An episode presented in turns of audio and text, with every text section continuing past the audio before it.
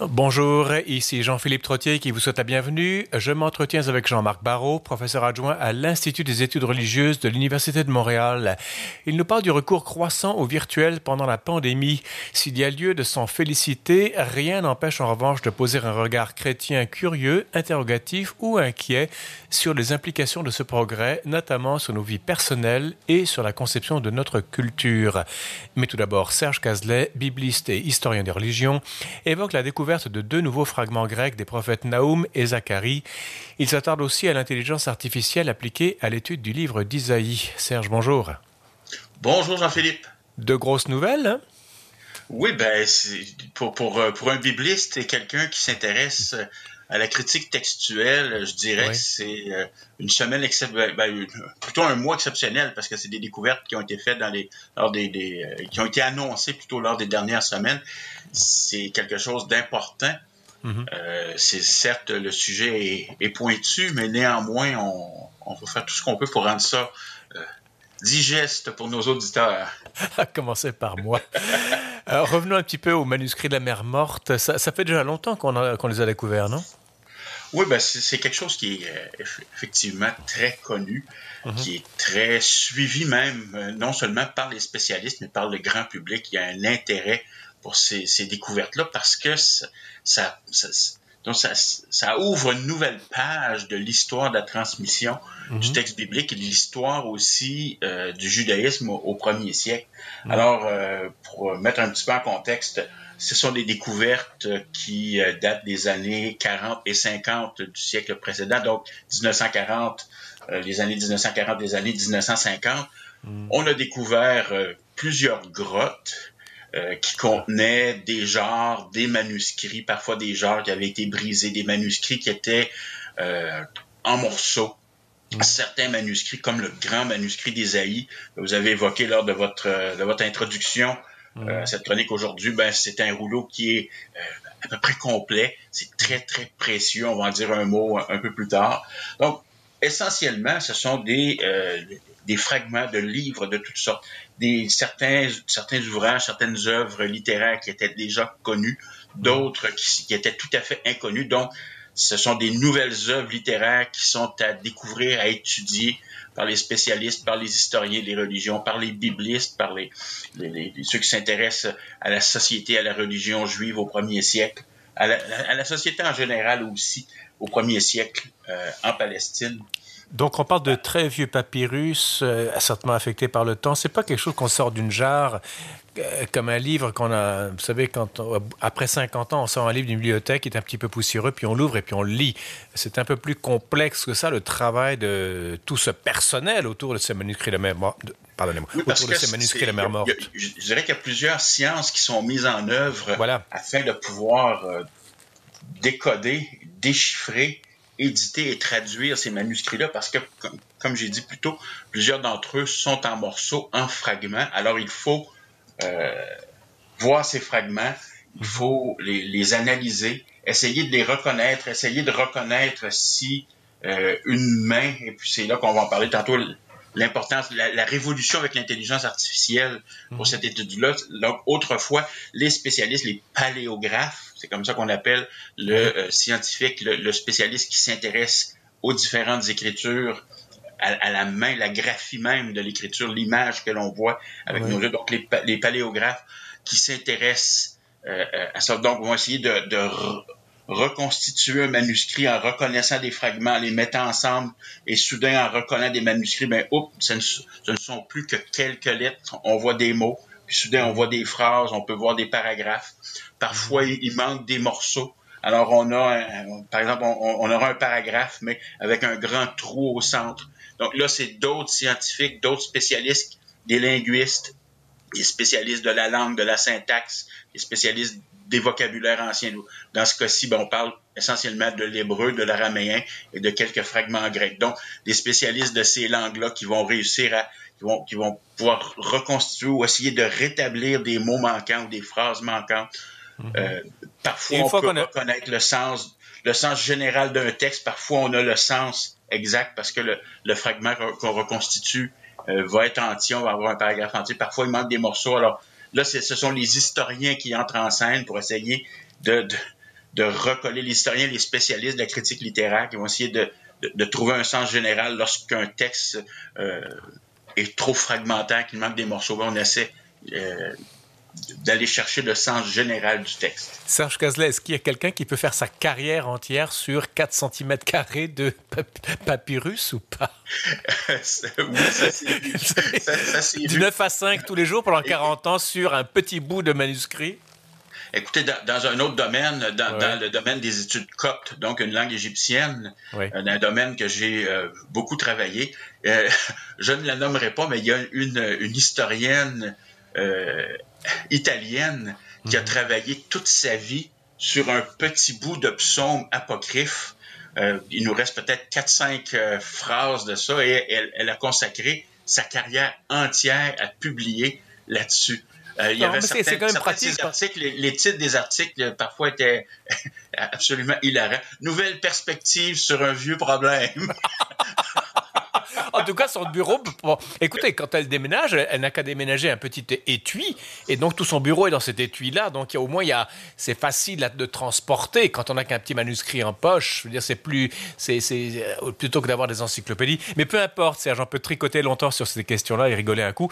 Mais euh, ces manuscrits de la mer morte. Donc vous avez dit qu'il y a des trucs en hébreu, en araméen, certains extraits en grec. Euh, c'est, essentiellement des livres qu'on a déjà, qu'on connaît déjà dans l'Ancien Testament. Ben oui, il y a beaucoup de livres bibliques. En fait, à peu près tous les livres bibliques sont, euh, sont attestés. Il y a certains livres qui, pour lesquels il y, a, moins, comme par exemple, il y, a, très très peu de traces du Cantique des Cantiques. Mais il y a beaucoup de traces des, prophètes, des, des, des, livres de, ce qu'on appelle le Pentateuque, donc de la Torah, les mhm. cinq premiers livres. Euh, de, de, ça, on a des fragments. On a certains même pour Isaïe, on a un rouleau qui est presque entier. Mais on, a euh, euh, d'autres manuscrits. On a des fragments grecs. Là encore, la plupart des fragments grecs, des manuscrits de la mer morte, ce sont des fragments bibliques de, mhm. traduction grecque. Pas nécessairement de la Septante. Euh, parfois, c'est des traductions qui qui sont indépendantes de la Septante, la fameuse Septante qui est la, la, la, traduction qui était en usage par les communautés juives et qui est devenue ensuite la, version grecque qui était canonique euh, mhm. chez les chrétiens, puis qui, était normative chez les chrétiens. Mhm. Euh, nous avons aussi d'autres types de textes, des textes communautaires. On a une règle de la communauté, par exemple, euh, mhm. qui, qui, nous permet de connaître un peu ou d'essayer d'avoir de, de, un, un, peu de lumière sur les, les auteurs présumés de ces textes-là. On a des textes liturgiques. On a des commentaires de la Bible. Parfois, c'est juste des, des petits bouts de commentaires. Euh, de, certains livres bibliques. Alors, comme on peut le voir, c'est important, euh, les manuscrits de la Marmotte sont importants pour les biblistes, mais sont importants aussi pour les historiens, mhm. sont importants pour les spécialistes de la langue qui peuvent se, faire une idée euh, de l'évolution de la langue. C'est des, textes aussi qui sont, qui sont intéressants pour ceux qui font de la critique textuelle. Donc, oui, c'est quoi la critique textuelle, Serge? Oui, pardon? C'est quoi la critique textuelle? Alors, la critique textuelle, c'est l'établissement d'un texte. Euh, on, souvent, par les, textes de l'Antiquité, les textes du Moyen Âge qui nous sont parvenus, nous sont parvenus euh, à travers des, copies manuscrites, donc des copies qui ont été faites à la main. Mm-hmm. Dans certains cas, on a une seule copie. Dans d'autres cas, nous avons plusieurs copies. Et euh, donc, ce qu'on va faire, c'est qu'on va prendre ces différents manuscrits-là, on va, on va regarder les grandes caractéristiques mhm. qu'il y a dans ces manuscrits-là, les variantes orthographiques, certaines variantes textuelles, parfois certaines omissions de phrases. Puis là, on arrive à faire des familles de manuscrits et grâce à, euh, je dirais mieux, on arrive à, à, classer les familles de manuscrits, mieux nous serons en mesure d'établir un texte qui va se rapprocher le plus possible du texte qui avait été composé par l'auteur. Ah, je comprends bien. Alors, puis quand on fait de la critique textuelle et qu'on établit un texte de manière critique, alors le, euh, le spécialiste qui va établir le texte va euh, éditer une version qui lui semble être la meilleure et en bas de la page, il va indiquer les variantes qui, qui sont les, les, les, plus attestées et euh, ou souvent la, variante brésilienne, la variante sud-africaine. Parfois, ça va être exhaustif. Il va indiquer toutes les variantes et il va nous dire dans quel manuscrit ça vient. Donc, un texte qui est bien établi euh, habituellement, avant, avant le début du texte lui-même, si on achète une édition critique imprimée, on va avoir la liste des manuscrits qui ont été utilisés par le, spécialiste qui a établi le texte. Et c'est comme ça qu'on peut reconnaître dans les, les, bas de page. On va dire, ben, telle variante dans le manuscrit A. On va voir qu'est-ce que c'est le manuscrit A. Ben, on dit le manuscrit A, c'est un manuscrit qui est conservé à la Bibliothèque nationale de Paris, qui date du 14e siècle, par exemple. Voilà, j'avais fait, j'ai failli faire des jeux de mots un peu sur les variantes brésiliennes, sud-africaines, nigérianes et ah, ben britanniques. oui, hein? ça, ça, ça, on télescope de nouvelles différentes. On va, on va rester avec la mer morte, les manuscrits. Enfin, on a trouvé deux nouveaux fragments, donc ça c'est la grande actualité. Il y a deux nouveaux fragments grecs des prophètes Naoum et Zacharie, et aussi, on sait maintenant, grâce à l'intelligence artificielle, que le livre d'Isaïe aurait été écrit par deux scribes. Oui, c'est ça. Hein? Alors venons-en par la, la, la, la, première grande nouvelle, euh, Naoum et Zacharie. Naoum, est-ce qu'il est connu?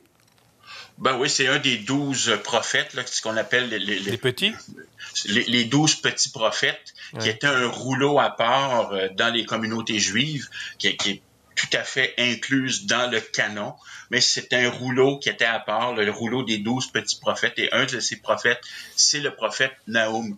Alors, cette découverte-là, c'est important parce qu'on dit que ça faisait environ une soixantaine d'années qu'il n'y avait pas eu de nouveaux manuscrits de la mer morte mhm. euh, authentiques qui avaient été euh, mis à jour, qui avaient été découverts. Euh, donc, on, a retrouvé ces fragments-là qui sont en grec. Donc, ce sont des traces d'une ancienne traduction grecque des prophètes. Ça nous indique que même en Palestine, il y avait des communautés juives et des communautés chrétiennes qui lisaient l'écriture en grec, donc pas seulement en hébreu. C'est certain que l'hébreu est le texte normatif, mais bien souvent, euh, lors de la liturgie, on pouvait lire le texte en hébreu et personne ne comprenait. Mhm. Alors c'est pour c'est pour ça que euh, qu'on a qu'on a produit des versions en grec et des versions en araméen, hein, qu'on appelle les targums. On, y mhm. reviendra un autre jour. On, en a déjà parlé dans le passé de ce que c'est un targum. Donc, c'est essentiellement, c'est une traduction en araméen la Bible qui est en usage pour la liturgie. Alors, la traduction grecque, mhm. euh, il y a énormément d'historiens qui sont de cet avis-là. Ils vont dire qu'elle était essentiellement d'usage liturgique et d'usage pour le quotidien parce que la plupart des, gens, euh, même s'ils vivaient en Palestine, ben, ne comprenaient plus l'hébreu. Alors, on lisait le texte en hébreu et euh, on, on lisait ensuite la traduction. Euh, on parle donc de cette découverte de nouveaux fragments grecs des prophètes Naoum et Zacharie. Euh, moi qui suis de l'extérieur, vous, vous êtes dans le, le, ventre de la bête, là, vous, vous comprenez bien l'importance de ça. Je saisis mal le côté, l'importance de cette nouvelle. L'importance de cette nouvelle, ben, comme je vous disais, c'est toujours une question de, critique textuelle. C'est une question aussi, c'est important, je dirais, ce n'est pas tant important pour un bibliste parce que les, des, versions grecques, nous en avons plusieurs, nous avons la Septante. Je dirais que c'est une découverte qui est importante pour l'histoire, pour l'histoire sociologique et l'histoire religieuse de la Palestine, c'est que ça nous indique que effectivement, il y avait des Juifs au premier siècle qui ne comprenaient plus la, la, langue de leur écriture, qui était l'hébreu, et qui ont senti le besoin de produire des versions grecques. On aurait tendance à dire que euh, ces versions grecques de la Bible étaient en usage ailleurs dans la diaspora, au sein de l'Empire romain, euh, en Égypte, euh, s'il y avait des, des, chrétiens, euh, ben, pas des chrétiens, des juifs qui vivaient à Athènes ou qui vivaient ailleurs dans l'Empire mm-hmm. romain, que ces gens-là, oui, le grec est, leur langue maternelle. Alors, mm-hmm. ces communautés juives-là avait besoin d'une version grecque, mais là, on se dit, oh, il y a des versions grecques, il y a des fragments grecs. Euh, on a même trouvé des synagogues euh, mhm. en Palestine. On, pourra en parler une autre fois. C'est des découvertes qui datent de, quelques années. Des synagogues et toutes les mosaïques qui sont là et toutes les inscriptions à l'intérieur des mosaïques sont en grec. Donc, il y avait des communautés juives donc c'est ça vraiment la, la, nouvelle qui usage le grec. Alors pour, pour les historiens, c'est extrêmement important. Mais pour le commun des mortels, de savoir que en Terre Sainte, on parlait déjà grec, pas que certaines élites euh, hellénisées, mais que c'était, ça devenait aussi une langue d'usage dans les synagogues. C'est ça qui est important pour des gens comme, euh, bah, comme moi, par exemple, des gens qui, qui sont périphériques à ces questions. Ben voilà. Puis ça, peut en même temps jeter un éclairage sur une autre question qui, est excessivement controversée. Dans quelle langue parlait Jésus? Alors, il y a des, tenants euh, d'une position qui vont dire, ben, Jésus, naturellement, il parlait araméen. Donc, ils vont essayer de comprendre les discours de Jésus en les retraduisant en araméen. Il y a tout un courant, euh, c'est un, courant idéologique, un courant maintenant même qui, qui, qui vient teinter euh, dans, un certain sens certaines communautés chrétiennes et qui vont nous dire que la meilleure manière de comprendre l'enseignement de Jésus, c'est de faire une, une rétroversion en araméen. Mais il y a, il y a d'autres, historiens qui vont dire, ben, la langue commune, la langue d'usage, même en Palestine dans ce temps-là, c'était le grec. Alors Jésus. Est-ce qu'on peut imaginer que Jésus parlait grec? Ben, moi, c'est mon avis. Mon avis d'historien, l'avis, les travaux que j'ai faits sur euh, les origines chrétiennes, euh, je me dis, ben, Jésus, probablement que sa langue maternelle, lorsqu'il parlait euh, dans sa famille, avec ses proches, dans l'intimité, il devait parler araméen, mais mhm. Aussitôt qu'il prononçait un discours public, même en Palestine, par exemple, le sermon sur la montagne, mhm. si Jésus prononce le sermon sur la montagne en araméen, ben, je dirais que 95% des auditeurs n'ont absolument aucune idée de quoi il parle. Bon, je, sais que c'est pas une, une, euh, une, position qui fait l'unanimité, mais il y a énormément d'historiens, moi inclus, qui est de cet avis. Moi, je crois que les discours de Jésus, c'est discours publics. Ben, il les a prononcés en grec. Autrement, mm-hmm. personne ne les aurait compris. Si on, si on, regarde même le nom de ses apôtres, il y a plein de ces apôtres qui ont des, des, des, noms euh, hellénisés. Philippe, par exemple, c'est un mm-hmm. nom qui, qui, qui c'est pas du tout, du tout un nom euh, d'origine palestinienne. C'est un nom qui est hellénisé. Tout à euh, fait. Oui, tout à fait. c'est son nom, euh, c'est son nom araméen, mais il s'est mhm. appelé Petros, qui est, un nom qui, est hellénisé. Alors, oui, donc la découverte de ces fragments-là en grec, qui datent, euh, ce qu'on dit, on dit probablement qu'ils datent ou qu'ils ont été déposés euh, à l'endroit où ils ont été, découverts, qu'ils ont été déposés là au début du deuxième siècle, probablement pendant la révolte de Bar Kokhba, qui était sous l'empereur Adrien, à l'époque de l'empereur Adrien, donc pour les années 132 136. Donc, ça nous dit que au début euh, du deuxième siècle, en Palestine, ben, le grec, était en usage au sein des communautés juives. Je vous presse un petit peu, Serge. En trois minutes et demie, on va passer donc le grand rouleau d'Isaïe. Donc, euh, se relève de deux scribes parce qu'on y a appliqué l'intelligence artificielle. Concrètement, comment est-ce qu'on a fait ça? Alors, euh, on a pris ce, grand rouleau-là, puis l'intérêt de, savoir maintenant qu'il y a probablement deux mains qui ont travaillé dessus, ben, l'intérêt, c'est de pouvoir reconnaître les habitudes d'un scribe, les fautes qui lui sont propres, par exemple, mhm. les abréviations qui lui, seraient propres s'il avait fait usage d'abréviation. Ici, dans le cas du rouleau d'Ésaïe, il n'y a pas d'abréviation, mais supposons qu'on applique la même technologie sur des manuscrits médiévaux, il y a des, euh, des, abréviations.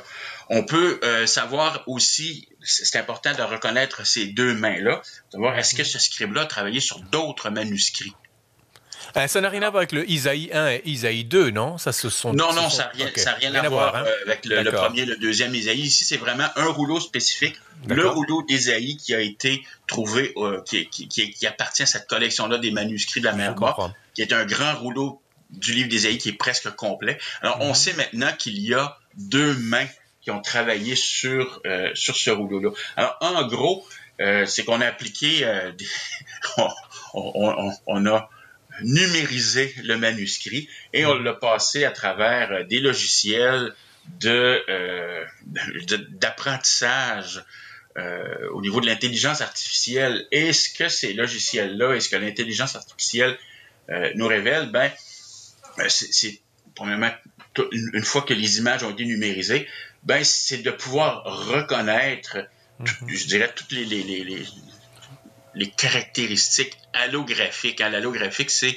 toute la, science qui étudie les graphies, les graphies qui sont distincts d'un à l'autre. Alors, on peut reconnaître euh, que sur ce manuscrit-là, grâce à la forme des lettres, grâce à les lettres qui sont plutôt penchées d'un côté ou qui penchent légèrement euh, d'un côté. Alors on se dit, ah, ça c'est un scribe bien particulier euh, que l'œil humain en général ne reconnaîtra pas Mais alors, Serge, en une distinction, mais un logiciel d'apprentissage de numérisation, d'intelligence artificielle va pouvoir reconnaître qu'il y a deux mains Il nous reste qui ont travaillé.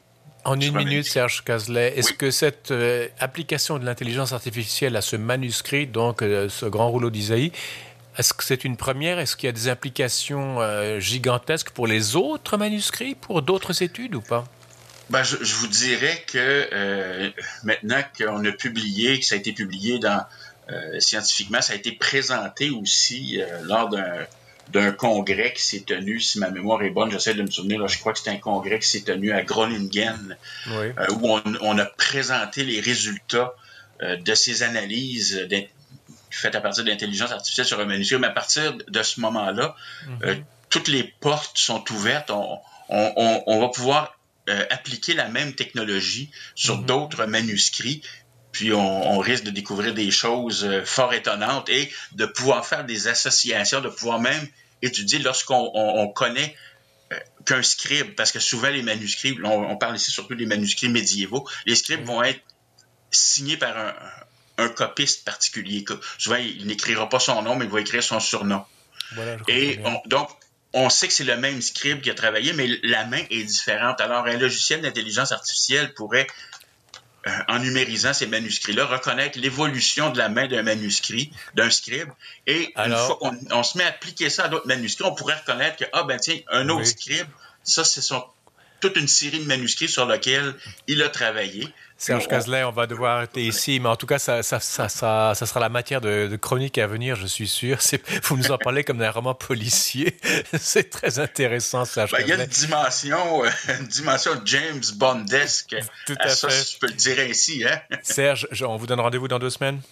Oui, Merci beaucoup, Serge Cazelet. Merci, Jean-Philippe. À venir sur le son de la radio VM, l'impact du numérique dans nos différentes sphères sociétales et privées. On vous revient après la pause publicitaire.